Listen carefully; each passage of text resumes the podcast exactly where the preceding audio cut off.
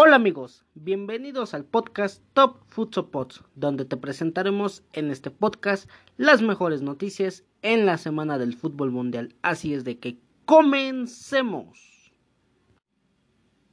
Como primer noticia de este capítulo, vamos a hablar acerca de la sección Noticias Food, de las NotiFood, donde te hablaremos en esta sección acerca de las mejores noticias en la semana del fútbol mundial. Y vamos a empezar con una noticia en los Juegos Olímpicos. Y es que como ya todos sabemos, eh, se jugaron en el fútbol, en la eh, demarcación de fútbol varonil, fútbol masculino. Se jugaría eh, el juego por el tercer lugar en la medalla de bronce, cuarto lugar obviamente y final, el cual derivaría el ganador de la medalla de oro y plata. Eh, vamos a empezar hablando primero por el primer encuentro que se jugó entre México contra Japón, donde nos vamos a enfocar más en este encuentro, nos vamos a enfocar más que en la final. Y es que llegó la medalla para México. México vence a Japón y México se queda con el bronce. Eh, así termina el sueño del trío olímpico. Eh, subió al podio en Tokio 2020 y Jimmy Lozano eh, se puede ir por la puerta grande. Y es que también en unos minutos vamos a hablar acerca de la noticia que dio Jaime Jimmy Lozano en una conferencia de prensa horas antes de que se jugara el partido entre México contra Japón. Eh, México superó su última prueba en los Juegos Olímpicos con una victoria con sabor a revancha sobre Japón, eh, recordando que México ya se había enfrentado a Japón en la fase de grupos en donde a México le había tocado una fase de grupos el grupo A eh, un grupo muy difícil un grupo que le había tocado a México con el anfitrión Japón le había tocado con una potencia una selección potente como lo es Francia y le tocó una selección eh, de Sudáfrica que si bien no es una gran potencia pero sabemos que los africanos tienen un gran poder eh, físico y sobre todo tienen mucha velocidad y sobre todo te juegan al tú por tú eh, por eso mismo por el físico tan resaltante que tienen los africanos por eso mismo es de que era un, un grupo complicado incluso varios medios antes de jugar la justa olímpica de estos de estos Juegos Olímpicos Tokio eh, ponían a la selección mexicana como tercer lugar que no iba a pasar de la fase de grupos que pasaría en la fase de grupos Francia y Japón y que México se quedaría en tercer lugar eh, de, eso, de esa fase de grupos y no clasificaría la siguiente ronda. Sin embargo, no fue así. Eh, la selección mexicana de fútbol fue contra todo y clasificó de ronda eliminando, digamos, a Francia, que es el que quedó en tercer lugar. Eh, Japón, el anfitrión y México clasificaron a la siguiente ronda y ahora se encuentran después de varios partidos se encontraron nuevamente la selección de Japón y la selección mexicana de fútbol eh, por el duelo por el tercer lugar por la medalla de bronce. El cuadro tricolor la verdad es que dominó a los nipones en un duelo complicado sobre todo en el cierre pero así es como se logró la, la medalla de, de bronce y México se lleva esta presea eh, a tierras aztecas y la verdad es de que eh, de, de, hecho en este podcast en Top Food Pots habíamos hablado eh, antes de empezar los Olímpicos y durante los Olímpicos, eh, en donde habíamos visto a esta selección mexicana de fútbol sub-23, habíamos visto los convocados por Jimmy Lozano, habíamos visto los tres refuerzos que había llamado Jimmy Lozano, que fue Ochoa en la portería, Guillermo Ochoa fue en el medio campo, Luis Romo, jugador de la máquina del Cruz Azul, que había sido eh, había llegado a estos Juegos Olímpicos recientemente siendo campeón de la Liga MX con el Cruz Azul y había llegado también en la delantera Henry Martin también tapando un poco la, la baja de JJ Macías que todos sabemos este eh, la novela que se creó eh, en torno a JJ Macías y su pase a Europa con el Getafe, en donde JJ Macías, un, que ser unos días antes eh, de empezar los Juegos Olímpicos, se lesiona J. Macías, JJ, y, y decide no ir, no participar en los Juegos Olímpicos, eh, ya que él se quería recuperar pero justamente un día antes de que se empezaran los Juegos Olímpicos se le, se le vio viajando a JJ Macías a la entidad española para reunirse con el Getafe, su nuevo equipo, y, y para cuando México jugó aproximadamente el segundo partido en los Juegos Olímpicos, JJ Macías ya estaba al 100 y muchos medios decían que prefirió Macías eh, estar con el Getafe perseguir su sueño europeo que estar junto con la selección mexicana en Juegos Olímpicos eh, pero ya es decisión de cada jugador para tapar eso Jimmy Lozano, para tapar esa ausencia tan delicada en la delantera, en la ofensiva de esta selección sub-23, eh, llama a Henry Martin, Martin que viene de una, venía de una lesión con las Águilas del la América, si bien había jugado después de su lesión con, con los de Cuapa aproximadamente uno o dos partidos, no había tenido en esos dos partidos muchos minutos y venía de una lesión, sin embargo Martin hace un, un buen papel en estos Juegos Olímpicos. Eh, al igual que prácticamente todos los seleccionados por parte de, de Jimmy Lozano. Eh, vamos a repasar eh, las acciones más importantes en este partido entre la selección mexicana de fútbol y la selección japonesa, en donde apenas al minuto eh, 11 se le cometía penal a favor de la selección mexicana de fútbol para que al minuto 13 Sebastián Córdoba cobrara desde el punto penal un penal fantástico, eh, un penal que Córdoba lo cobra con personalidad y con autoridad eh, resaltando porque está dentro de los mejores eh, de este de este de esta justa olímpica. De hecho en unos minutos igual vamos a hablar acerca de los mejores 11 jugadores eh, elegidos por cada una de las posiciones. Y nada eh, después de ahí al minuto 19 por parte de los japoneses se vendrá una amarilla para Waturi, eh, Watara eh, Endo. Después de ahí al minuto 22 de, con asistencia de Córdoba eh, manda un centro a lo que Johan Vázquez, defensor de Pumas de la UNAM, este mandaría un cabezazo y convertiría el segundo gol para momentáneamente para la selección mexicana de fútbol Después de ahí de ese gol de Johan Vázquez al minuto 22, eh, pocos minutos, es decir, al minuto 27, amarilla para Johan Vázquez, eh, se obtiene amarilla. Después ya terminando casi el partido, e igual para la selección mexicana, Jorge Sánchez, jugador de las Águilas del América, obtiene al minuto 42 tarjeta amarilla. Eh, después de ahí se vendrían varios cambios de la selección japonesa, igual de la selección mexicana, en donde al minuto 55, desafortunadamente, Diego Laines, digamos que tiene un encontronazo, un taponazo, en donde el jugador japonés este, le enseña los tachos a Diego Laines y Diego Laines Mm, en, en, el afán de ir a pelear el balón eh, con gallardía y con personalidad para obviamente ganar el balón este choca y desafortunadamente el pie de Diego Lainez pega en los tachos del futbolista japonés y al minuto 55 queda lesionado, pero al minuto 57 Diego Lainez tiene que salir de cambio ya que no puede continuar en el partido y se viene un cambio natural, un cambio que incluso varios partidos eh, Jimmy Lozano usó a este jugador como, como titular, hablamos de Uriel Antuna, incluso Antuna estuvo dos, dos partidos como titular y después de ahí salía de cambio por Diego Laines, Diego Laines igual el primero y el segundo partido estuvo de titular, después salía por Uriel Antuna y ahora ocurrió lo mismo, al minuto 57 sale Diego Lainez y entra Uriel Antuna. Y prácticamente dos minutos después, al minuto 59, con asistencia otra vez de Córdoba, eh, se vendría un gol ahora de por parte de Alexis Vega. Eh, así momentáneamente haciendo el, el 3 a 0 en el minuto 58 Alexis Vega eh, momentáneamente para los mexicanos. Después de ahí se vendrán varios cambios por parte de la selección japonesa. Eh, al minuto 62 por parte de Japón sale Yuta Nakayama y entra Mitoma. Al minuto 63 sale Ayashi y entra Aeda.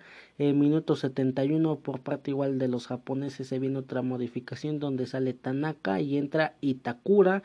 Y al minuto 78 un jugador que había entrado de refresco para los japoneses, hablamos de Kaoru Mitoma, con asistencia de Takefusa Kubo. Anotaría Mitoma el descuento para los japoneses al minuto 78 eh, después de ahí se vendrán igual cambios por parte de la selección mexicana. En ese mismo minuto, minuto 78, sale Alexis Vega de gran partido y en su lugar entra Roberto El Piojo Alvarado. Después de ahí, un minuto después, al minuto 79, sale Córdoba y entraría Fernando el Nene Beltrán. Eh, un Nene Beltrán que los pocos minutos que ha jugado esta justa olímpica los ha hecho bien.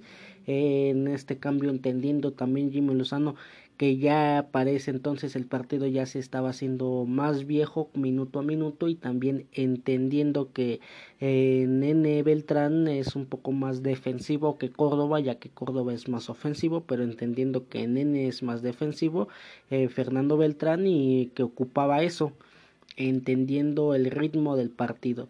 Después de ahí se vendrán varios cambios igual por parte de, de Japón. Eh, uno de ellos sería, saldría Endo y entraría al minuto 80 Miyoshi. Eh, después al minuto 86 ya para hacer tiempo y sobre todo ya para alargar un poco el partido, estirar los minutos finales. Se vienen dos cambios por parte de la selección mexicana de fútbol donde sale al 86 Charlie Rodríguez eh, de gran partido no solo contra Japón en este partido, sino que en prácticamente todos los partidos donde prácticamente jugó todos como titular. Por ahí hubo dos partidos que no pudo jugar, pero casi prácticamente todos haciéndolo como titular y haciendo una gran participación en estos Juegos Olímpicos. Repito, minuto 86 sale Charlie Rodríguez y en su lugar entra José Esquivel. Eh, repito, aquí me parece que ya nada más Jimmy Lozano lo mete eh, también entendiendo, repito que en los últimos minutos, a partir del minuto 80 y 81 más o menos, eh, ya Japón ya empezaba un poco a dominar empezaba un poco a mostrarse más en el partido y por eso también mete a, Esquivel. En minuto 87 sale Henry Martin de un gran partido, eh, reteniendo el balón mucho, desmarcándose, jalando marca, eh, pero ya tenía, ya estaba cansado. Henry Martin al minuto 87 y en su lugar entre Eduardo el Mudo Aguirre, igual a pesar de que eh, contra Brasil falla un penal, eh, un penal que a mi parecer lo cobra muy anunciadamente ahí el Mudo Aguirre. Eh, sin embargo, los pocos minutos que entró se encontró con el gol. prácticamente entró como en tres partidos y en esos tres, contando este son cuatro, pero digamos que en cuatro partidos mojó dos veces. prácticamente en el primer partido en donde hace su primer gol Mudo Aguirre no había tocado el balón, era primera vez que lo tocaba eh, y entra prácticamente cuatro minutos finalizando el partido y anota un gol. Igual en el segundo partido en donde le toca entrar en minutos finales a Mudo Aguirre, es, era la segunda pelota que tocaba y igual la manda a guardar al fondo de la red y ahora le tocó entrar al Mudo Aguirre. Desafortunadamente no pudo hacer gol pero eh, hizo unos buenos Juegos Olímpicos. Eh, y nada, después de ahí ya eh, darían el pitazo final y así es como México se coronaría campeón. digamos que campeón por así decirlo, obtiene la medalla de bronce y México se impone con un resultado final de 3 a 1 frente a, al anfitrión, frente a Japón un partido, repito, muy complicado. Eh, me parece que después del tropezón que dio la selección mexicana de fútbol, Jimmy Lozano estudió, planteó bien el partido conforme eh, habían jugado el primer partido tanto la selección mexicana de fútbol como los japoneses y me parece que ahora hacen un partido muy bueno, eh, un partido entendiendo que los japoneses, eh, igual como les pasó en el partido pasado, iban a jugar con mucho ritmo, mucho dinamismo, mucha velocidad y ahora México circuló mejor el balón y le dio el balón a los que a los que hacen diferencia como lo es Laines, como lo es Vega, como lo es Córdoba e incluso el mismo Romo o Martín a los jugadores que hacen diferencia en, en el encuentro y termina terminó México coronándose eh, y siendo el tercer lugar en estos Juegos Olímpicos, llevándose la medalla de bronce. El mejor jugador de este partido fue Córdoba, eh, lo eligieron así Córdoba y también a mi parecer eh, estuvo bien. porque tuvo un gol, repito, un gol que fue al minuto 13 de Córdoba desde el punto penal, también incluso con la asistencia que le dio a Johan Vázquez, que Johan Vázquez anota en el minuto 22. Eh, ahí ya llevaba eh, Córdoba un gol y una asistencia y también en el minuto 58 ya da eh, Córdoba otra asistencia para que Alexis Vega ponga el 3 el tercer gol para la selección mexicana, por eso el dar un gol y dos asistencias en el partido y ser muy significativo eh, en el medio campo en adelante, eh, por eso es de que Córdoba es elegido como el mejor jugador de este partido.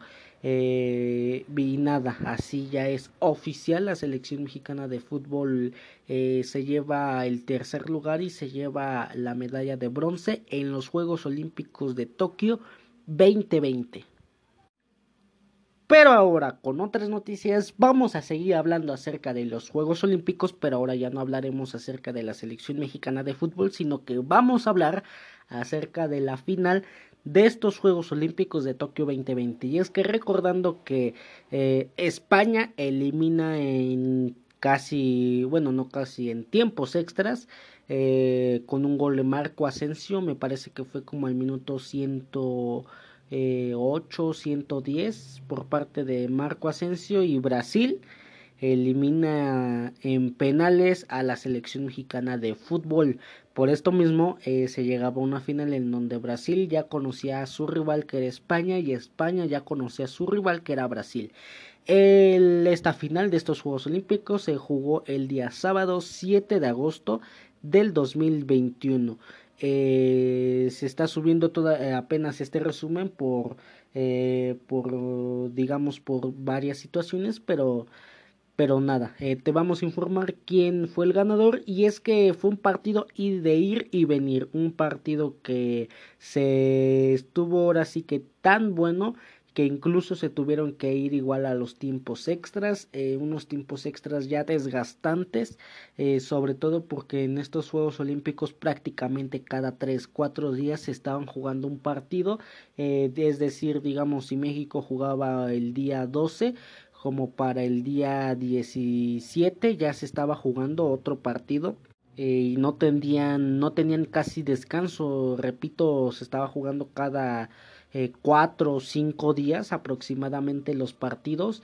eh, y es un descanso verdaderamente corto y sobre todo cuando son partidos desgastantes de ir y venir como le tocó a Brasil, como le tocó a España, como le tocó a Japón, le tocó a México, que son partidos de ir y venir y sobre todo en, en los Juegos Olímpicos, que los Juegos Olímpicos son muy diferentes a un mundial porque eh, como son eh, jóvenes que tienen hambre y hambre y sobre todo el querer crecer, el querer mostrarse ante, ante toda Europa, pues corren, van, vienen eh, y pelean todos los balones. Eh, por eso mismo es de que eh, un, un, mundial no es tan desgastante como los Juegos Olímpicos y aparte porque por lo regular en un mundial tienes descanso de siete días, una semana o incluso un poquito más. Eh, lo que repetimos aquí, mm, el descanso era de casi cuatro días porque al otro día ya tenías que jugar el partido y además que para eh, los jugadores eh, digamos que iban a ir por parte de eh, Latinoamérica, eh, eh, desde México para abajo, como lo es este México, Brasil y otro y Argentina y otras selecciones, pues tocaba en un horario diferente y y quieras o no, el cuerpo se acostumbra a un horario en donde para nosotros ya los latinoamericanos ya tendríamos que estar dormidos o ya tendríamos que estar descansando mientras que del otro lado eh, los asiáticos es cuando más tienen su, su ritmo cuando más producen y, y, sobre todo es un desgaste eh, muy pero muy este muy significativo. Recordando que los partidos eran en la madrugada mientras aquí eran las 3 4 de la mañana que se jugaban casi por lo regular los partidos, allá venían siendo las 6, 7, 8 de la noche eh, cuando se jugaban los partidos, por eso repito, es un horario diferente y eso llega a, incluso a pesar a los jugadores eh, de, de, de demarcaciones latinoamericanas. Pero repito, una final muy complicada para los dos equipos, una final muy buena, oportunidades para los dos. Eh, al final el ganador se, se la terminó llevando la medalla de oro Brasil. Brasil se termina imponiendo 2 a 1 a España. Resultado apretado. Repito, se tienen que ir a tiempos extras. Eh, para que se resuelva el partido y es que al minuto 46 ya terminando prácticamente el partido eh, ya faltando un minuto eh, con asistencia de Dian de Dani Alves, Dani Alves que el interminable Dani Alves que nunca había asistido a unos Juegos Olímpicos, eh, le faltaba igual la medalla de oro, ahora asiste eh, a unos Juegos Olímpicos, gana con su selección, la selección brasileña en los Juegos Olímpicos y sobre todo lo hace siendo capitán y ahora en la final dando asistencia, da una asistencia a Dani Alves para que Mateus Cunha, eh, actual jugador del Hertha de Berlín de la Bundesliga, eh, Mateus que conecta el balón haciendo un gran gol eh, y, poniendo el 1 a 0 momentáneamente para Brasil. De ahí se vendrán varios cambios para, para la selección española en el segundo tiempo, un minuto después del segundo tiempo, es decir, al minuto 46, donde entra Carlos Soler y sale Miquel Merino. Eh, igual en ese mismo minuto entra Brian Hill, entra Brian Salvatierra y sale Marco Asensio. Eh, después de ahí, eh, minuto 61 por parte de la selección española se vendrá el empate. Y es que un jugador que jugó igual la Eurocopa y ahora eh, se pasó a jugar los Juegos Olímpicos. Hablamos de Mikel Oyarzabal, jugador de la Real Sociedad, importantísimo en la Real Sociedad y ahora aparece que en la selección española en la ofensiva, eh, con asistencia de Carlos Soler, que apenas había entrado por Mikel Merino, Carlos Soler da una asistencia para que Mikel Oyarzabal al minuto 61 anote el 1 a 1 momentáneamente. Después de ahí se vendrían varias tarjetas amarillas. Eh, no pasarían acciones importantes, sí, llegadas, sí, eh, llegadas tenebrosas por parte de España, por parte de Brasil, llegadas muy importantes al arco, sí, pero ninguna concluyéndolo en gol. En minuto 105 eh, sale ya en tiempos extras, sale Claudinho entre Reinier y después de ahí un jugador al minuto 108, un jugador que eh, fue importante para la selección eh, brasileña en el entorno ofensivo, en donde eh, incluso cuando México se enfrenta a Brasil, este, hablamos de Anthony Santos. Anthony Santos hace mucho peligro por esa banda de, de donde cubría Angulo eh, Anthony Santos que sobre todo resalta en sus cualidades, en sus habilidades, la potencia, eh, la potencia de la velocidad, la potencia igual física, porque eh, es un jugador que va y viene y sobre todo que gana balones eh, desde la forma en velocidad, en donde eh, compite tú por tú en la velocidad a jugadores muy rápidos. da asistencia a Anthony Santos al minuto 8 para que Malcolm se descuelgue entre hasta la cocina y así le convierte el primer gol algo que Unai Simón no pudo no pudo detener. Ningún defensa igual español pudo, pudo detener ni a Anthony Santos ni a Malcolm. Repito Malcolm se cuela hasta la cocina y ahí es donde moja Malcolm para que así definitivamente eh, se convierta el 2 a 1 ya definitivo después de ella eh, sacarían después de, de, ese gol al minuto 112 Anthony Santos entra Gabriel Menino eh, después de ahí ya se vienen varios cambios eh, y nada, al final la selección brasileña se termina llevando eh, la medalla de oro. Repito, con un gol de Mateus al minuto 46, con asistencia de Dino, de eh, Diego Dani Alves, eh, minuto 61 Mikel Oyarzabal con asistencia de Carlos Soler empata las cosas y al minuto 108 con asistencia de Anthony Santos Malcolm se cuela hasta la cocina eh, ex futbolista Malcolm del FC Barcelona de España ahora milita en el Zenit de San Petersburgo así Malcolm mm, le da la medalla de oro, eh, aunque sabemos que no es solo él, es en conjunto ganaron la medalla de oro, pero el que anota el gol es eh, Malcolm y y nada, eh, la verdad es de que fue un partido, repito, de ir y venir, mucho desgaste, eh, con llegadas para los dos, e incluso por ahí me parece que minutos antes de que Malcolm anotara el gol, eh, Brian Hill, que ahora ya milita en el Tottenham hace unas semanas, anunciamos en este podcast y su llegada de Brian Hill eh, con intercambio de la Mela, la Mela se va a Sevilla, eh, Brian Hill se va al Tottenham Hotspur y, y nada, ahora eh, Brian Hill va a militar en la Premier League, por ahí Brian Hill tiene una en donde el portero Santos de Brasil rechaza, repito, ocasiones para los dos, no faltaron, es, fue un partido muy pero muy bueno y nada, termina al final ganando la selección brasileña 2 a 1 ante España. Así ya es oficial. La selección española se lleva la medalla de oro en los Juegos Olímpicos de Tokio 2020. La selección española se lleva la medalla de plata y la selección mexicana de fútbol se lleva la medalla de bronce. Así ya es oficial. Terminan los Juegos Olímpicos en la demarcación de fútbol eh, varonil eh, en estos Juegos Olímpicos de Tokio 2020. Pero ahora, con otras noticias, vamos a hablar acerca de otra noticia en donde revelan el once ideal de estos Juegos Olímpicos para el fútbol varonil de Tokio 2020. Eh, el nivel de los mexicanos no pasó a desapercibido en estos Juegos Olímpicos porque hay dos mexicanos eh, que están dentro de este once ideal. Eh, igual han dado este, calificaciones, por así decirlo. Este, y, y nada, hay un jugador incluso de la selección mexicana, bueno, más bien los dos jugadores que son los que más rumores tienen, junto con otro jugador que aquí me parece que faltó. Eh, me faltó por parte de la selección mexicana aquí me parece que lo tuvieron que haber metido pero al final no, no fue así.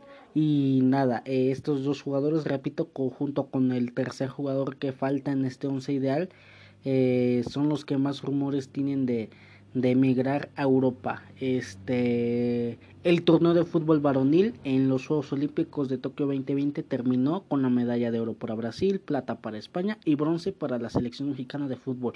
Cuarto lugar queda la selección nipona, los japoneses anfitriones se llevan el cuarto lugar.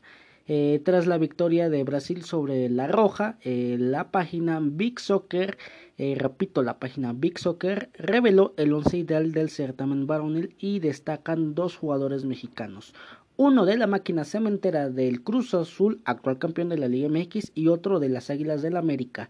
Eh, las Águilas del América, que muchos lo consideran el equipo más grande de la nación mexicana. Otros dicen que es Chivas eh, y, así. Pero lo que sí es que la selección mexicana de fútbol tiene estos dos jugadores que son importantísimos en sus equipos y para la selección mexicana. Eh, vamos a estar repasando este 11 ideal, donde hay una alineación, eh, una formación más bien de un 1-4-3-3. Eh, un portero, cuatro defensores, tres mediocampistas y tres delanteros. El portero sería de, la, de la nación de egipcio, sería egipcio el portero, donde el Zen estaría en la portería eh, el Zen estaría en la portería. Después de ahí eh, pasaremos con los defensas. Lateral derecho, lateral derecho no estaría ni más ni menos que el campeón de estos Juegos Olímpicos, el capitán de la selección brasileña, el que se llevó la medalla de oro, estaría Dani Alves. Dani Alves, exfutbolista del FC Barcelona, exfutbolista del Sevilla, Juventus, París y demás. Ahora que milita en su país, en el Sao Paulo, se lleva eh, digamos como el mejor lateral de la competencia, mejor lateral derecho. Eh, defensas centrales estaría un jugador igual de eh, egipcio, eh, sería Hamdi. Hamdi estaría en la defensa central junto con un jugador, un jugador de Corea del Sur, un jugador que se llama Tae Wok. En la lateral izquierda estaría un jugador de Nueva Zelanda que se llama Kakase. Kakase estaría en la lateral izquierda. Eh, con esto ya se acabaría de formar la defensa de los cuatro. En el medio campo por volante eh, derecho estaría un jugador eh, coreano, el cual es Lee Dong. Lee Dong de Corea estaría de este 11, dentro de este 11 ideal. Como mediocampista de contención estaría un futbolista eh, mexicano, el cual es Luis Romo, futbolista de la máquina cementera del Cruz Azul, como mediocampista de contención. Eh, dentro del volante eh, izquierdo, mediocampista volante izquierdo, estaría un futbolista japonés, a mi parecer el mejor futbolista japonés por lo que ha mostrado, y sería Takefusa Kubo, él sería el futbolista de que estaría en la posición de mediocampista izquierdo, Takefusa Kubo en la delantera como mediocampista, eh, bueno, aquí lo pondrían como delantero extremo derecho, estaría Ritsudan, Ritsudan otro futbolista japonés, eh, estaría como delantero extremo derecho, eh, delantero extremo izquierdo, delantero extremo izquierdo estaría un futbolista del eh, mexicano, un futbolista que milita en las Águilas del América, el cual es Sebastián Córdoba. Sebastián Córdoba estaría como delantero extremo izquierdo y delantero eh, centro. Eh, aquí me parece que está un futbolista que no tuvo minutos contra la selección mexicana de fútbol porque venía tocadón, venía de una lesión, pero está integrado aún así. Me parece que lo integran por el primer gol que hace con, en la final contra La Roja, contra España, y sobre todo por lo que había hecho en anteriores partidos. Eh, pero sí, repito, no estuvo con la selección mexicana de fútbol porque venía tocado de una lesión este delantero es brasileño, eh, milita en la Bundesliga más concluyente con el Hertha de Berlín, es digamos la estrella del Berlín en la ofensiva y el jugador se trata del brasileño Mateus Cunha. Mateus Cunha, eh, con este delantero se termina este once ideal. Vamos a estarlo repasando muy brevemente. En la portería está el portero eh, eh, egipcio Elsen. En la defensa central estaría otro egipcio, el cual es Hamdi, acompañado del coreano Taiwo, que en la lateral derecho estaría Dani Alves, lateral izquierdo estaría el de Nueva Zelanda, Kakase. En el medio campo como mediocampista de contención estaría el mexicano Luis Romo, volante derecho estaría eh, Lee Dong, futbolista coreano, Después de ahí, volante izquierdo, mediocampista volante izquierdo, estaría un japonés, el cual está que Fusakubo en la delantera como volante, eh, como delantero extremo derecho estaría Red Sudan, futbolista japonés, delantero extremo izquierdo estaría Sebastián Córdoba, eh, futbolista de, la selección mexicana de fútbol y por último en delantero centro estaría el futbolista brasileño Mateus Cunha, militante del Hertha de Berlín, De Berlín de la Bundesliga. Así ya es oficial. Han dado a conocer el once ideal eh, por parte de la página Big Soccer. Han dado a conocer el once ideal de estos Juegos Olímpicos de Tokio 2020. Pero ahora, con otras noticias, vamos a estar hablando acerca de un futbolista. Eh, me parece que por lo que ha ganado se merece hablar de él. Vamos a hablar acerca de Dani Alves. Y es que Dani Alves con la medalla de oro eh, obtiene una presea más. De por sí ya es considerado, no es considerado, es eh, el futbolista más ganador en la historia. Eh, y es que el fútbol siempre nos sorprende cada día más. Dani Alves es el futbolista con más títulos en la historia del fútbol mundial.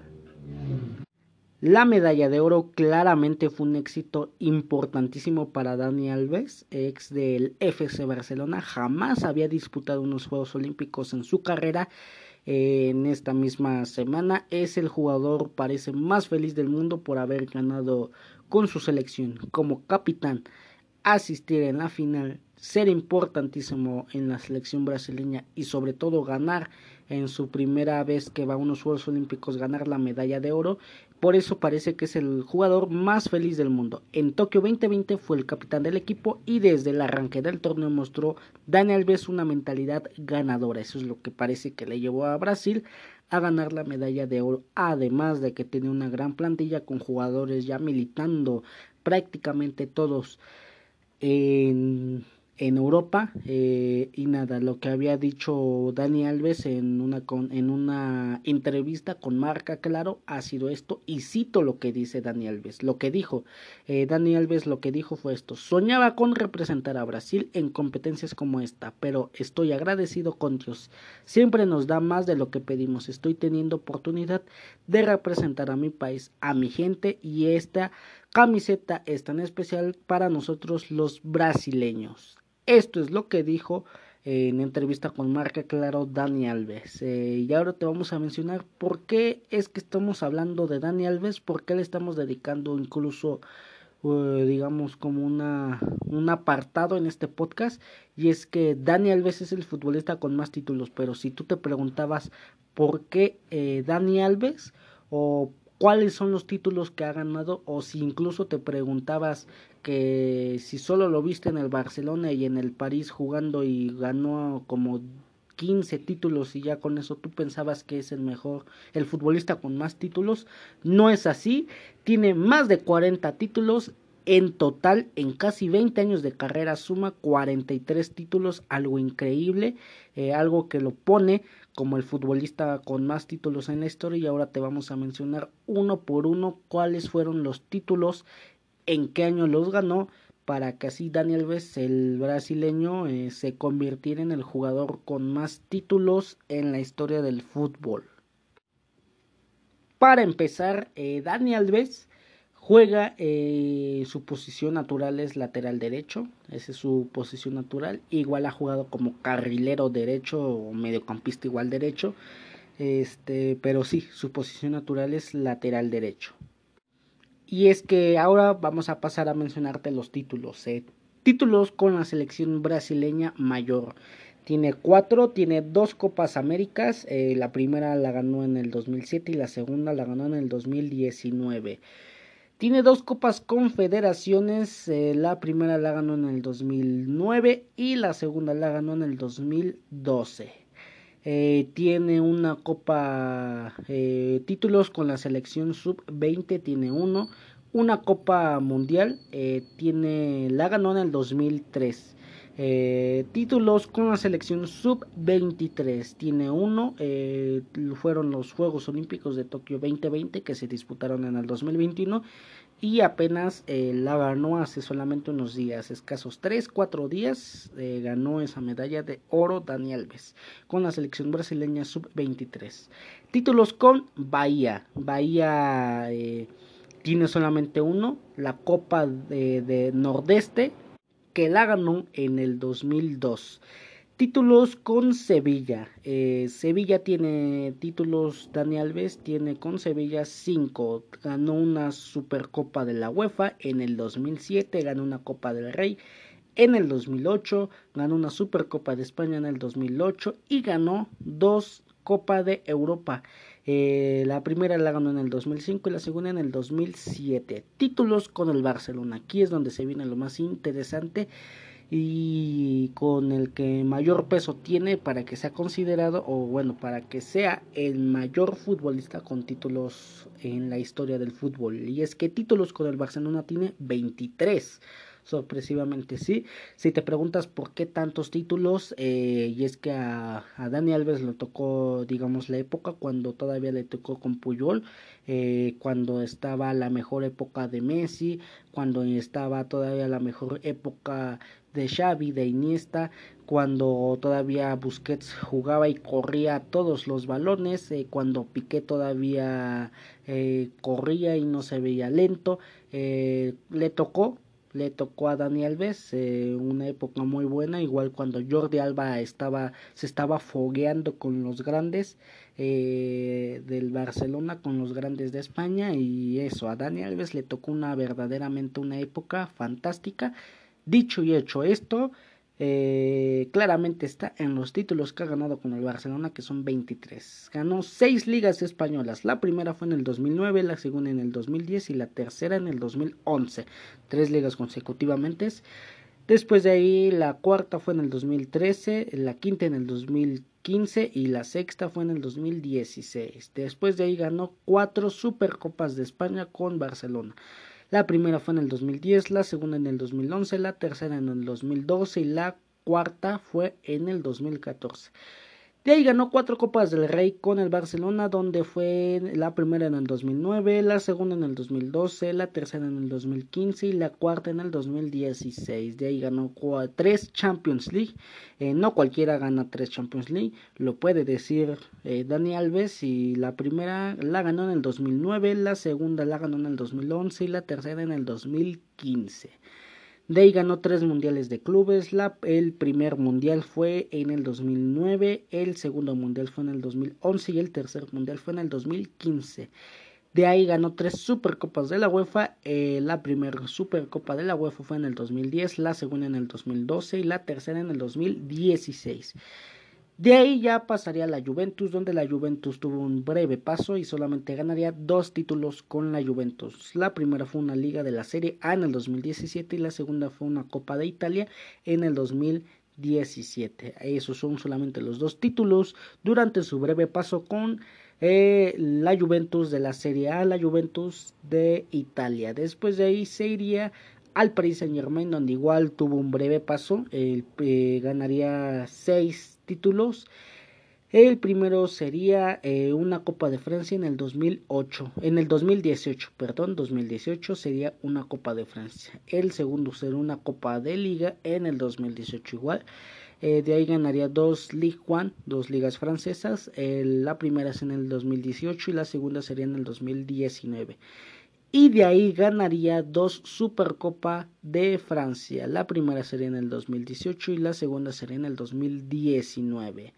Eh, los Juegos Olímpicos fueron una asignatura pendiente para el exjugador del Barcelona y en este 2021 consiguió colgarse la presa dorada por primera vez en su carrera.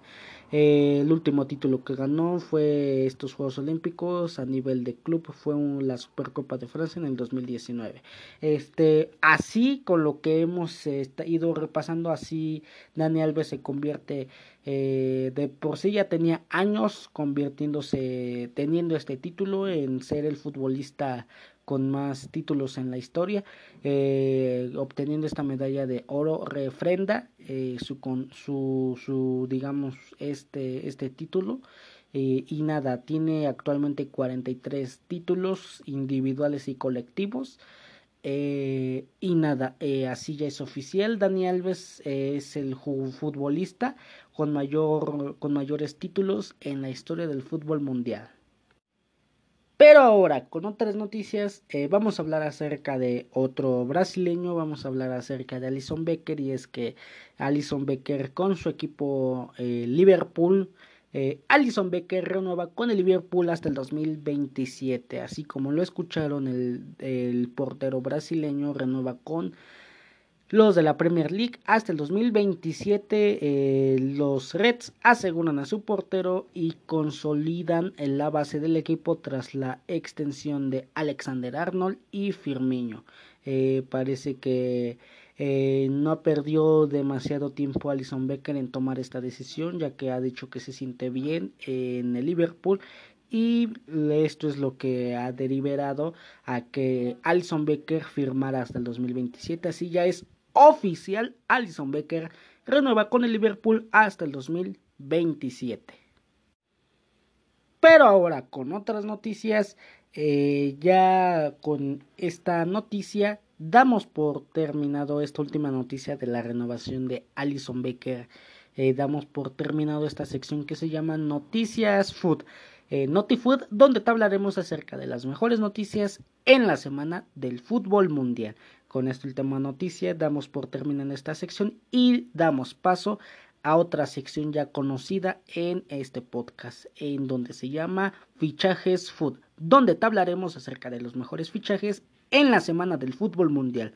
Vamos a empezar con eh, la primera noticia de fichajes food y es que ya es oficial, eh, el ex de Peñarol jugará en España. Tras haber dejado una muy buena impresión en los amistosos de verano con el Manchester United, el ex de Peñarol, es decir, Facundo Pellistri, jugará una temporada más en el Alavés de España. Será su segundo ciclo en Vitoria. Y es que hizo una muy pero muy buena temporada eh, con el Manchester United. El extremo uruguayo terminó su sesión en la Liga Española y volvió al equipo dueño de su ficha, el Manchester United de la Premier League.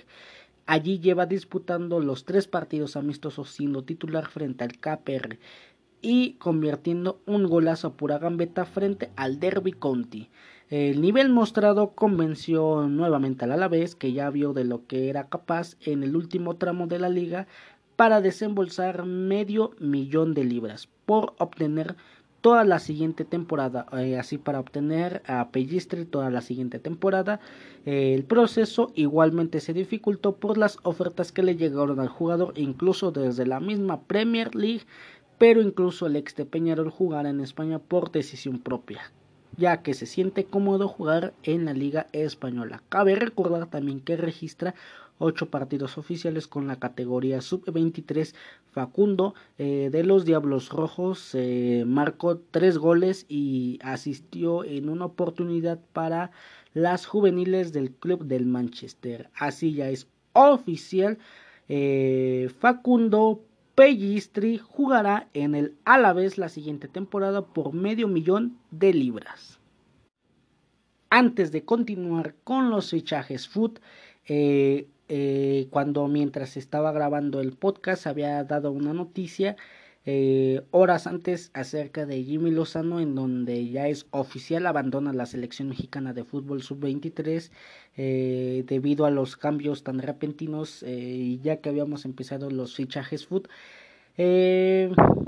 vamos a meter esta noticia. Sabemos que ya habíamos comenzado con la sección de fichajes pero me parece de que esta noticia es muy importante, sobre todo para la selección mexicana de fútbol sub 23 y nada, eh, voy a, eh, a comentar esta noticia en donde Jimmy Lozano abandona la selección mexicana de fútbol. El duelo por el bronce fue el último partido para Jimmy Lozano hace junto en los banquillos de la selección mexicana de fútbol, Jimmy Lozano compareció ante los medios eh, de conferencia en donde anunció que ya que dejaba la selección mexicana de fútbol. Eh, Jimmy Lozano tuvo una experiencia como director técnico en la Liga MX cuando pasó por los Gallos Blancos del Querétaro, aunque fue cesado por malos resultados durante su paso por el Minitri el Jimmy logró ganar el preolímpico de la CONCACAF en marzo de este 2021, donde se disputó aquí en Guadalajara, en México, y podría cerrar, eh, digamos, eh, más bien cerró su ciclo eh, ya con la selección mexicana de fútbol. Lamentablemente eh, no lo cesan, sino que es decisión propia el dejar la selección mexicana de fútbol. Eh, no, dio, eh, no se han dado indicios acerca de, de dónde puede llegar a recaer, si va a dirigir una, una selección mayor, va a seguir en inferiores de otro, otra, otro país, no se sabe, o incluso si va a dirigir un equipo de la Liga MX nuevamente, no se sabe. por ahí había escuchado rumores desde rumores, digo, desde hace como un mes y medio, dos meses en donde Jimmy Lozano le, había propuesto la selección japonesa mayor eh, dirigirla para encarar el mundial, para encarar las eliminatorias y de ahí posterior se clasificar al mundial. Eh, repito eso, yo lo, había escuchado en los en diferentes medios, pero esa noticia, ese rumor tiene más de dos meses, así es de que no se ha concluido nada. Repito, Jimmy Lozano abandona la selección mexicana de fútbol sub-23 después de obtener la medalla de bronce. Eh, eh, no, no se han dado indicios. Todo parece indicar que no fueron malos entendidos ni nada, sino que fue por decisión propia a mi parecer, a mi simple opinión, no es oficial, pero me parece que tiene una propuesta eh, mm, por una selección mayor. Eh, repito, a mi parecer, a mi opinión, no es nada oficial, pero a mi parecer que tiene una, una propuesta, ya que eh, tiene que ser una propuesta grande porque ha ganado eh, hace solamente unos días con la selección mexicana sub-23 la medalla de bronce y la verdad es de que se veía muy a gusto, muy feliz en este en este grupo con la selección mexicana un grupo muy muy conjunto y nada no me parece que todavía no está apto para la selección mexicana mayor me parece que todavía el Tata Martino le queda pues si sigue si sigue haciendo las cosas así como las está haciendo me parece que le quedan medio año pero si recompone el camino el Tata Martino y hace las cosas bien, me parece que todavía puede durar dos, tres años más. Eh, Jimmy Lozano me parece que todavía no es un candidato fuerte para este, esta, este, para este, esta selección mexicana mayor. Todavía le falta recorrido en la Liga MX en selecciones mayores, pero nada, así ya es oficial. Jimmy Lozano, eh, no, le repito, no por malos entendidos, es por decisión propia. Eh, así es oficial. Jimmy Lozano abandona la selección mexicana sub-23. Pero ahora, con otras noticias, eh, ahora sí ya vamos a entrar de lleno a los fichajes food. repito, fichajes food ya eh, esta sección en donde te hablaremos acerca de los fichajes ya confirmados oficialmente en el mercado de fichajes mundialmente. Ahora sí ya vamos a, de lleno eh, a comenzar. Eh, repito, habíamos anunciado un fichaje, cortamos porque metimos la noticia de Jimmy Lozano que eh, lo habían anunciado hace poco tiempo y ahora sí ya de lleno vamos a entrar acerca de los vamos a hablar acerca de los fichajes food es que así ya es oficial. Hay traspaso entre el Villarreal y el Huesca y es que Andrei Ratiu de 23 años deja la disciplina del submarino amarillo para empezar una etapa en el SD Huesca recordando que el SD Huesca dirige el técnico mexicano Nacho Ambriz, ex técnico de los Panzas Verdes de León, de la Liga MX de México. El club de Villarreal se reserva una opción de repesca, digamos de tanteo, por el defensa rumano. Así ya es oficial. Andrei Ratiu, de 23 años, se convierte en nuevo jugador del SD Huesca.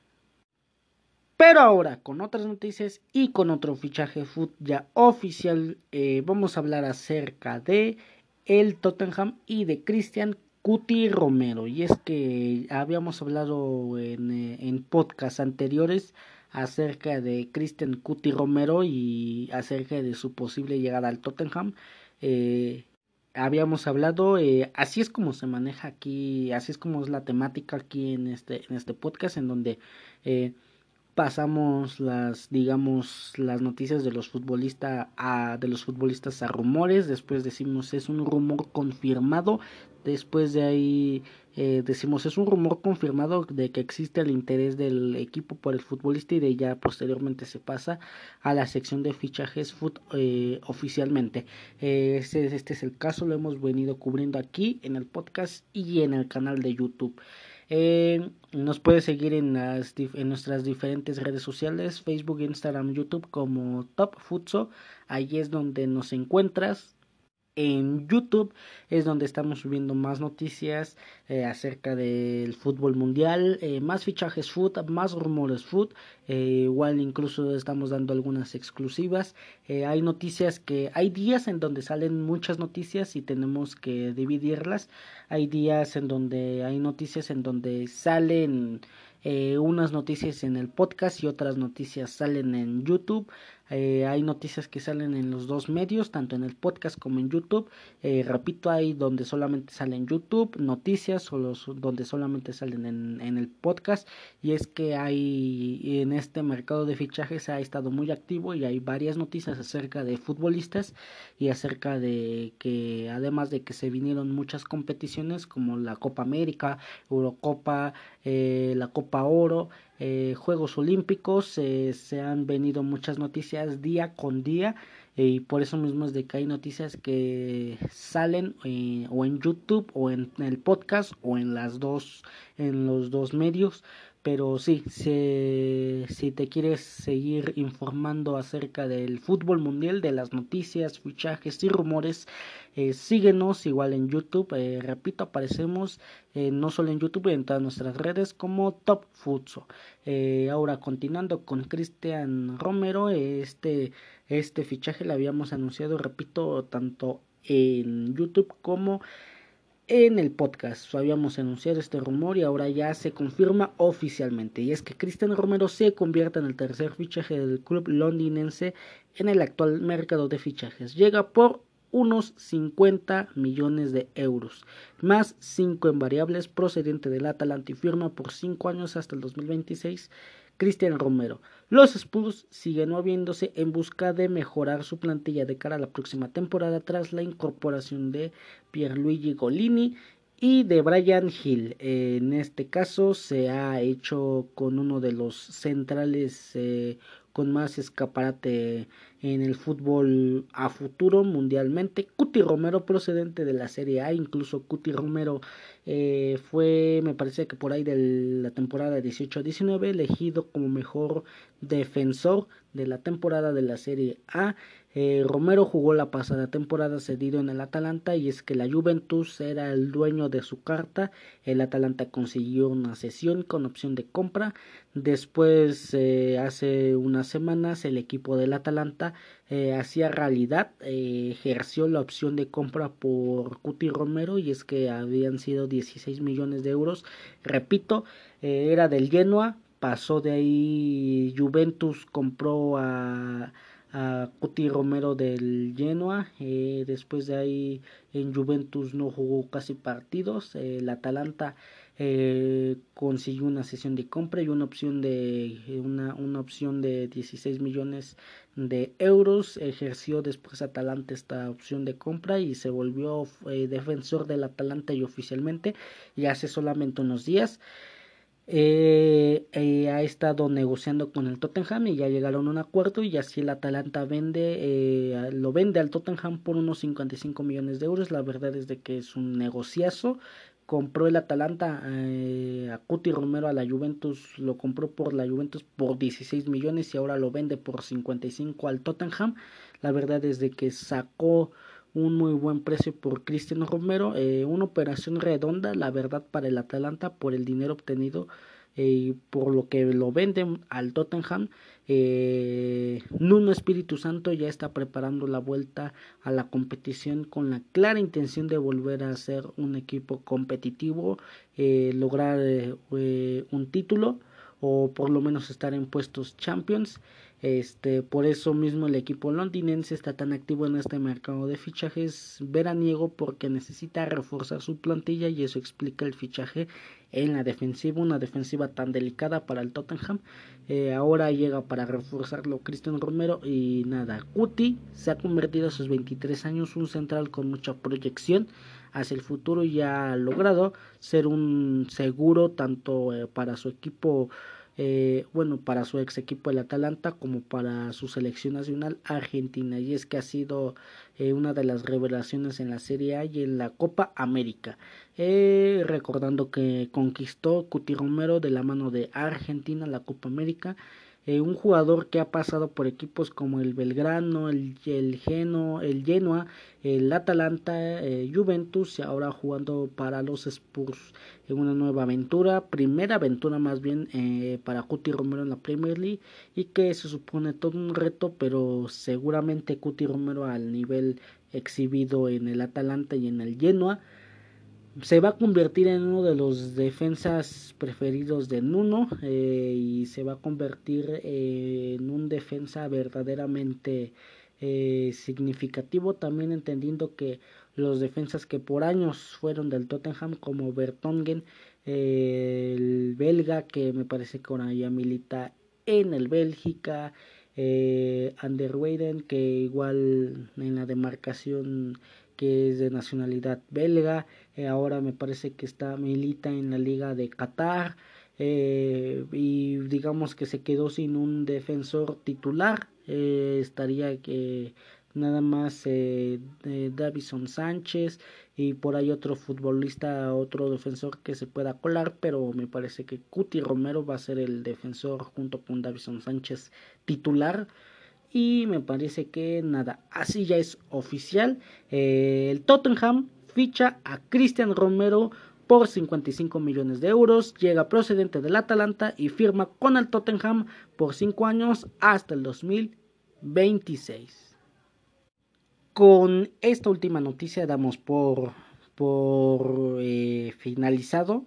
Eh, de, con esta noticia de Cuti Romero vamos, damos por finalizado la sección de fichajes food, donde te hablaremos acerca de los fichajes ya confirmados oficialmente en el mercado de fichajes mundialmente.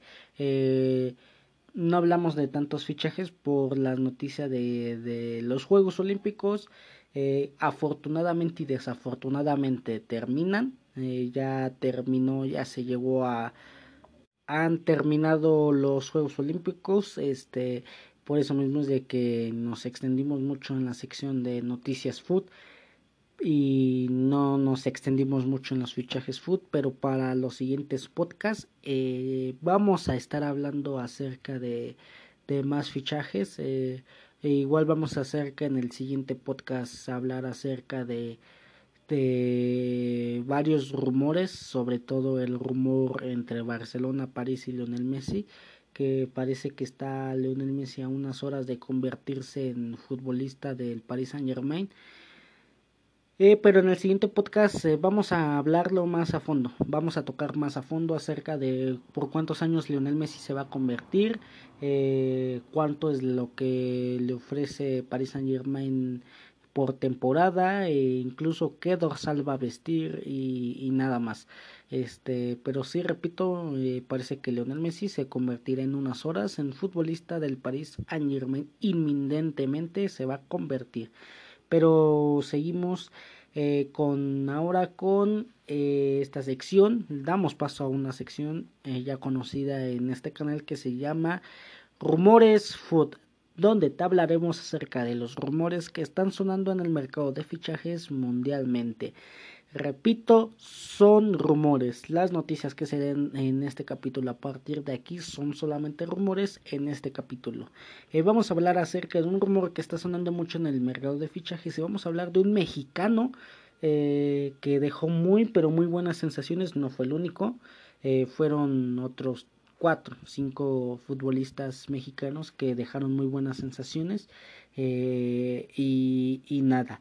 Eh, vamos a hablar acerca de Alexis Vega, un rumor sobre el futbolista que pertenece a, las Chivas Rayadas del Guadalajara y es que parece que Alexis Vega despertó interés en Europa, eh, más concluyentemente en Portugal y es que el Porto quiere a Alexis Vega. Eh, o por lo menos tiene interés en Alexis Vega.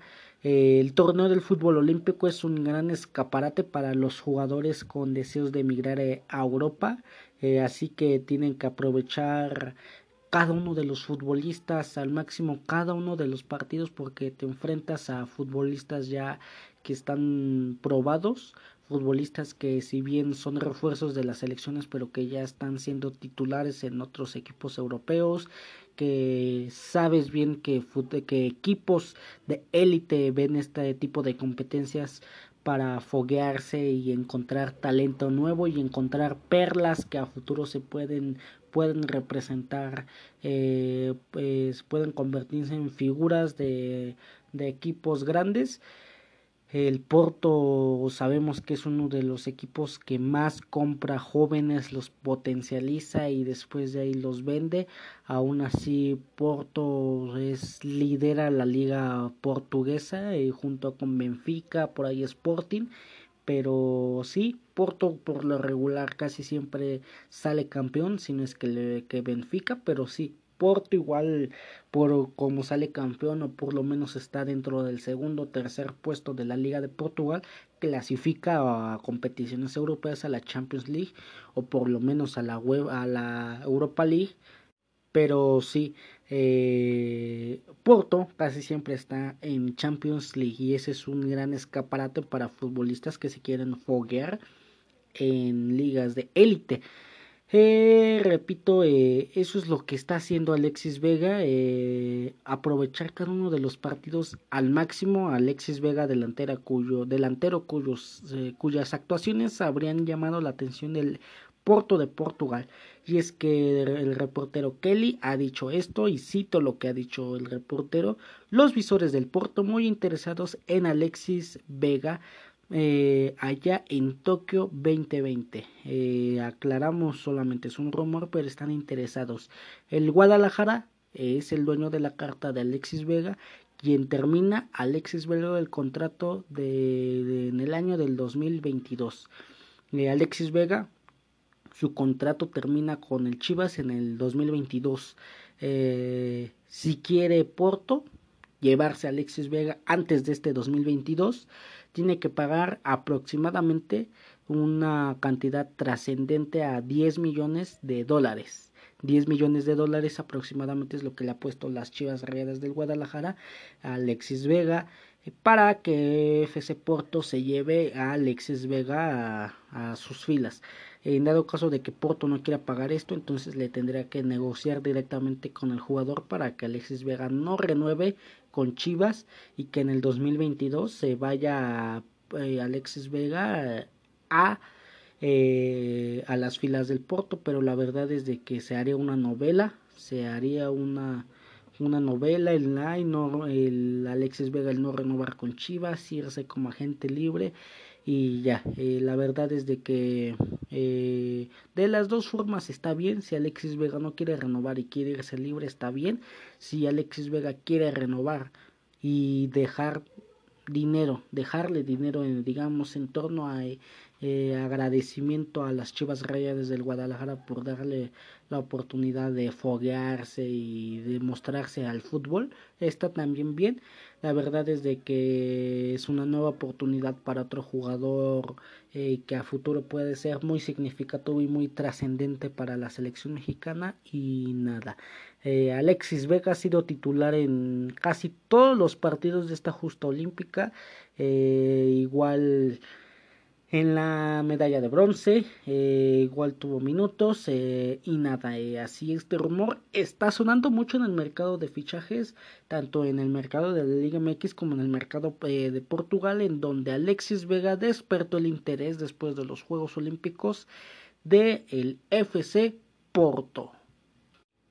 Pero ahora, con otras noticias, vamos a hablar acerca de otro rumor foot, aclarando que solamente es rumor eh, pero es un rumor confirmado, un rumor en donde este equipo está interesado, muy interesado en este delantero. Y es que el Chelsea parece que va con todo por Romelu Lukaku.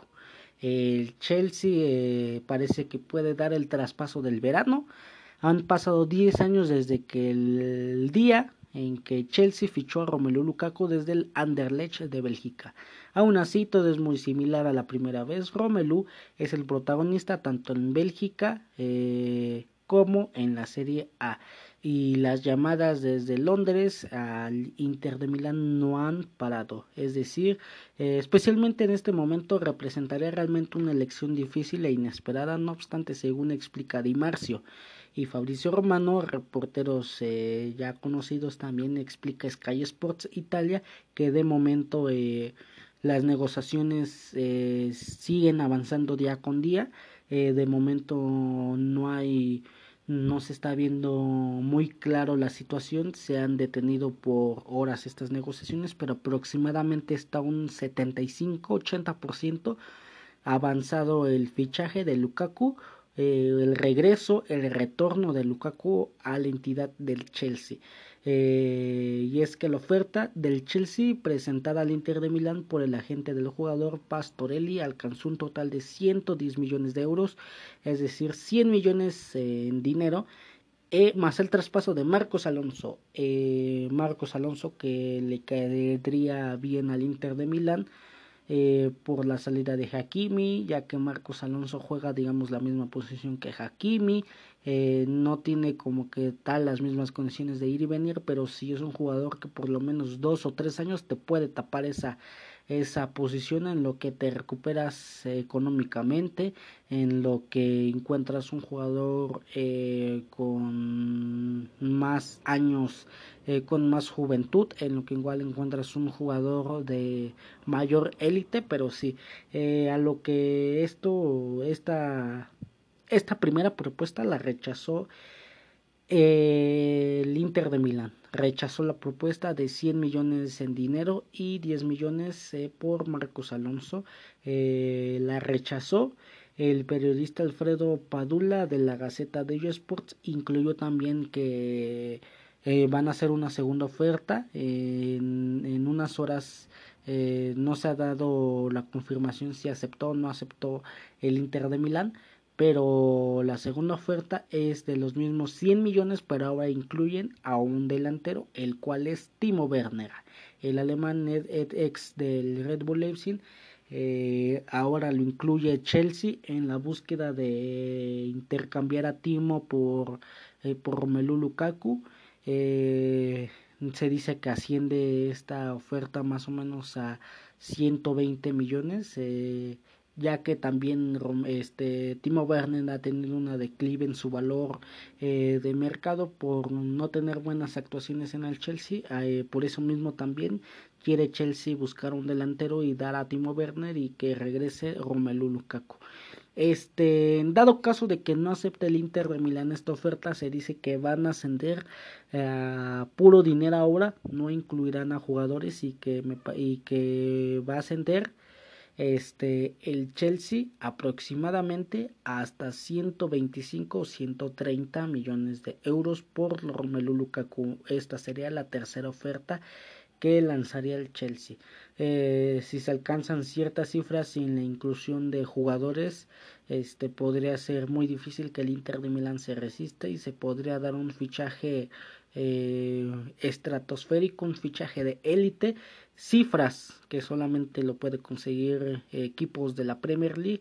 Eh, parece que también eh, Romelu Lukaku lo que faltaba era también que decidiera el jugador, algo que le ha comunicado igual Lukaku a la entidad del Inter de Milán que quiere retornar a la Premier League, recordando también que estuvo con el Manchester United.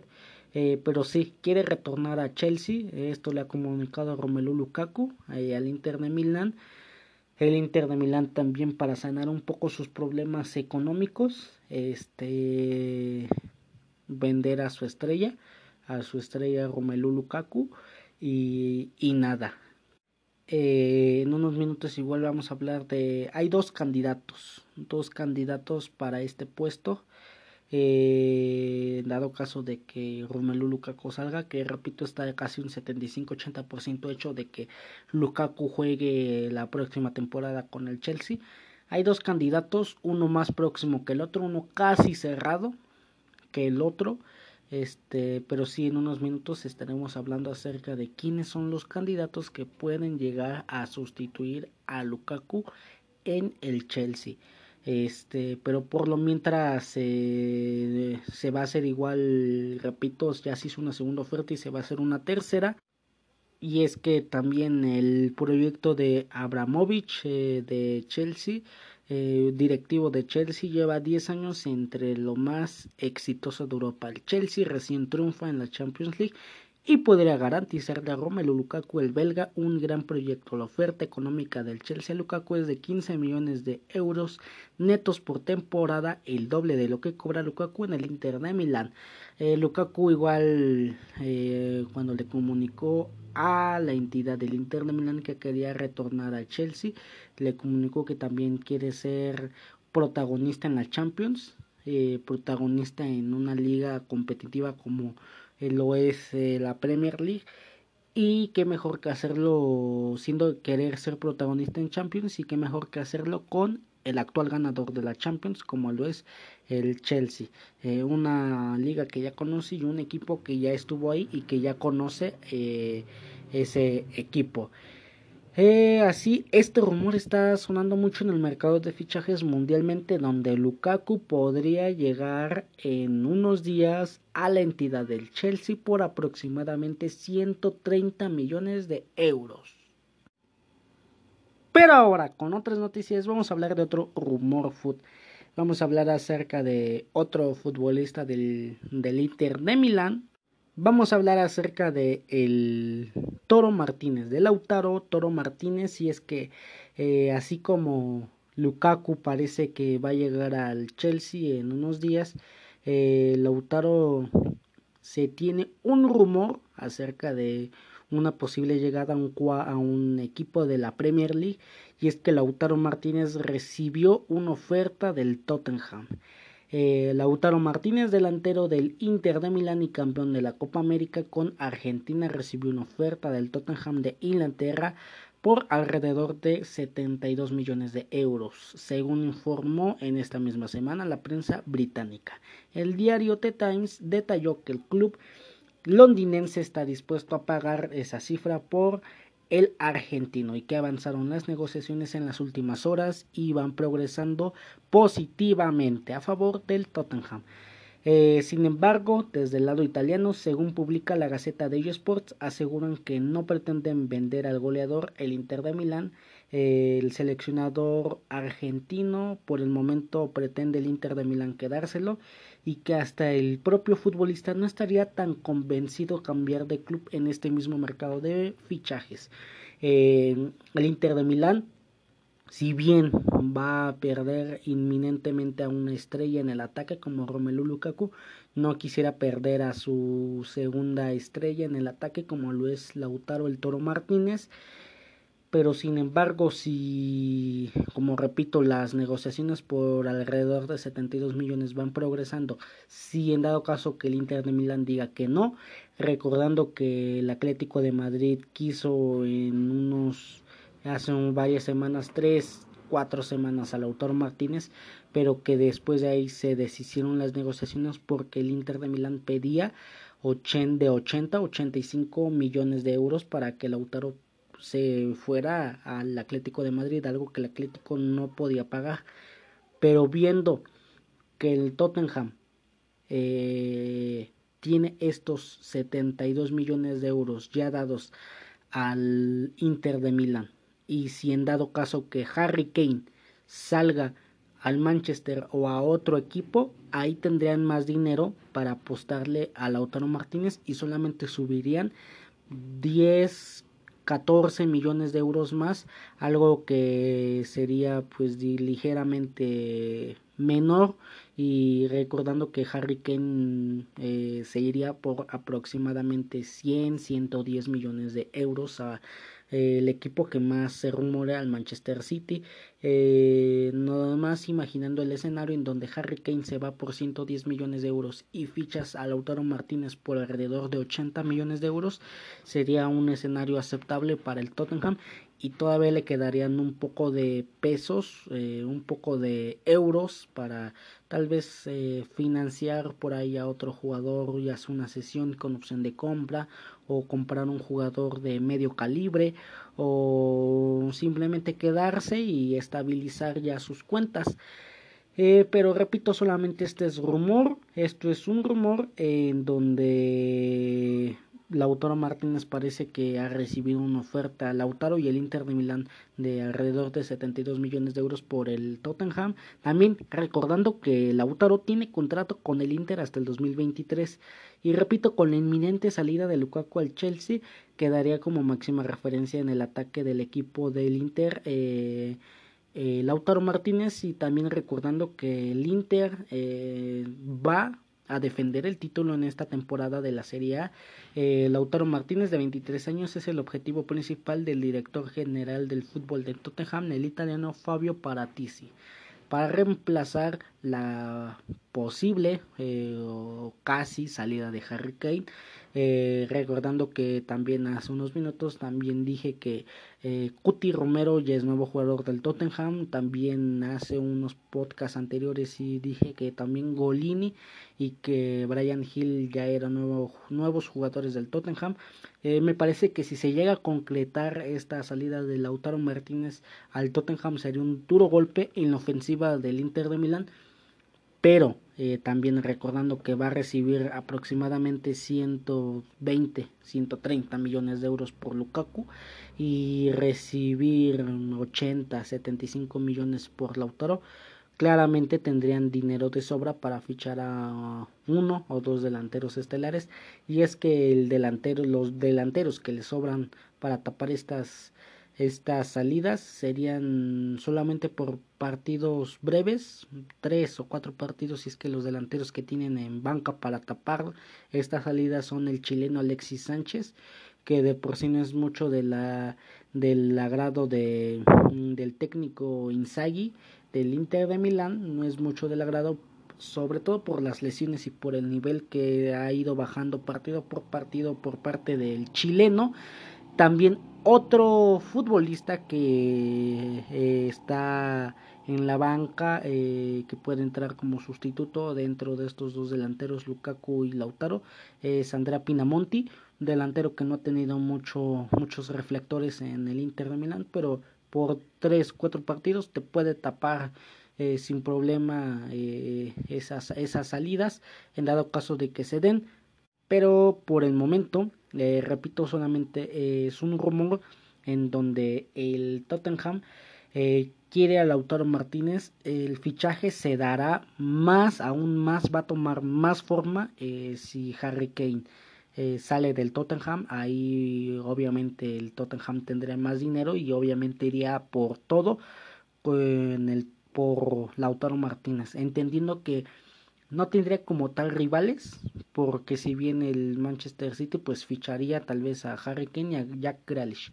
Eh, París con la casi llegada de Lionel Messi. Eh, Bayern de Múnich que no ha estelarizado fichajes en esta temporada, pero no, no tiene una situación así muy agradable económicamente, también entendiendo que el Manchester ha gastado casi 100 millones por Jadon Sancho, también entendiendo que el Chelsea va a fichar a Lukaku, a Lukaku eh, entendiendo que los grandes equipos eh, van a cada uno va a ir por su fichaje ya cada uno tiene su fichaje ya estelar el Tottenham entendiendo que mm, digamos que entre comillas no tendrá competencia y teniendo dinero por la salida de Harry Kane irían por eh, Lautaro Martínez eh, nada, repito, es solamente un rumor esta noticia de Lautaro Martínez, pero repito, ha tomado mucha fuerza en, estas, en estos últimos días. Mm, a mi parecer va a tomar más fuerza, repito, con la salida de Harry Kane del Tottenham. Y nada, eh, seguiremos hablando acerca del Inter de Milán. Eh, vamos a hablar acerca, como dije unos minutos, acerca de quién podría ser el sustituto de Luca de Lukaku. Eh, también podremos hablar de quién podría ser el sustituto de, de Lautaro Martínez en dado caso de que se haga. Pero nada, hasta ahorita es rumor lo de Lautaro Martínez. Es un rumor que está sonando mucho en el mercado de fichajes italiano. Eh, y de la Premier League inglés y es que parece que ha recibido Lautaro Martínez y el Inter de Milán una oferta por 72 millones de euros por Lautaro Martínez. Pero ahora, con otras noticias, vamos a hablar acerca de otro rumor food. Vamos a hablar acerca de la, último, la última noticia, el último rumor de este capítulo del podcast Top Food Pots. Eh, vamos a hablar acerca de quién sería el sustituto de Lukaku y posiblemente también de Lautaro. En dado caso de que salgan los dos, inminentemente Lukaku va a salir, Lautaro Martínez, repito, como lo dije hace unos minutos, todavía esa situación está un poco delicada, pero el que ya es inminente es Lukaku. Eh, ¿Quién es digo quiénes porque se barajean dos, incluso un tercer nombre se barajea dentro de el reemplazo de Lukaku. Y es que hay tres nombres, tres futbolistas ya experimentados en Europa, sobre todo en la Serie A, eh, para reemplazar a Lukaku. El primero es Dubán Zapata, el segundo es Edin Seco y el tercero es el futbolista de la Fiorentina, eh, Blajovic. Eh, el primero, Dubán Zapata, vamos a hablar. Eh, Dubán Zapata parece que es el escogido como reemplazo de Lukaku junto con eh, Dinseco. El tercer nombre que es Blajovic es un tercer nombre dado caso de que estos dos no cedan. Eh, hay un adelantado más que otro. Hablamos de Edin Seco. Edin Seco parece que eh, el fichaje del Inter de Milán por Dubán Zapata han puesto muchas trabas por parte del Atalanta y desde por parte de la Roma, que es de donde pertenece Edin Seco, el Inter de Milán ha estado negociando con Roma y ahí no han puesto muchas trabas, incluso se tiene noticia en que se puede incluso en los próximos días dar, eh, dar oficial la llegada de Edin Seco al cuadro del Inter de Milán y vamos a hablar acerca de estas dos posiciones. Es que con cada vez más probable la venta de Romelu Lukaku al Inter de Milán, el colombiano es el objetivo eh, número 2 por parte del Inter de Milán. El mercado es asunto de compras y ventas. El Inter que aqueja en una situación económica un poco delicada quiere hacer caja con uno de sus principales eh, arietes en el ataque como lo es Lukaku ya que la permanencia también de Lautaro Martínez está un poco delicada eh, estaría acordada eh, la salida también de Lukaku a Chelsea y nada. Espera recibir el Chelsea alrededor de digo el Inter de Milán por parte del Chelsea alrededor de 20 120 o 130 millones de euros. Eh, hicieron una primera oferta el Inter de Milán por Dubán Zapata de 40 millones, algo que Atalanta no aceptó, no aceptó los 40 millones, quieren 50 millones de euros por Dubán Zapata, algo que el Inter de Milán no quiso pagar. Eh, subió su apuesta incluso el Inter de Milán a 45. Atalanta dijo que no, quería los 50 millones eh, y, el Inter de Milán entonces pasó a, dejar a Dubán Zapata como la opción 2. Eh, de ahí se fue a la Roma, a Edin Seco. Y tenemos información acerca de Edin Seco. Y es que parece que el Inter de Milán, como dije hace unos minutos, Edin Seco está más cerca que Dubán Zapata de llegar al Inter de Milán. Eh, Edin Seco incluso ya acordado el contrato, está, repito, a días a que se dé oficial. Me parece que si se llega a dar Dubán, eh, Dubán Zapata que llegue al Inter de Milán, va a ser solamente con que Lautaro llegue al Tottenham. Ahí sí me parece que tendrían dinero para, para, dar, para dar y para comprar a Dubán Zapata. Mientras no, a mí me parece que Edin Seco es para llegar a tapar la salida de Lukaku y Dubán sería para llegar a tapar la salida de Lautaro Martínez. Eh, a un paso de ser nuevo jugador del Inter de Milán, el bosnio, Edin Seco será el jugador que tomará el número 9 de Romelu Lukaku. Eh, en esta misma semana el bosnio y su agente esperan tener luz verde por parte de la Roma. Y es que el Inter de Milán escribió en la Gaceta de Sport que le están esperando eh, nada más para hacer los exámenes médicos a, al bosnio Edin Seco y parece que un contrato de 5 millones de euros netos por temporada es lo que tendrá acordado Edin Seco con el Inter de Milán para llegar a tapar la inminente salida de Lukaku mientras que Lukaku se convertirá en jugador del Chelsea este eh, Lukaku igual, eh, repito, lleva un 75-80% avanzado su, su, fichaje con el Chelsea.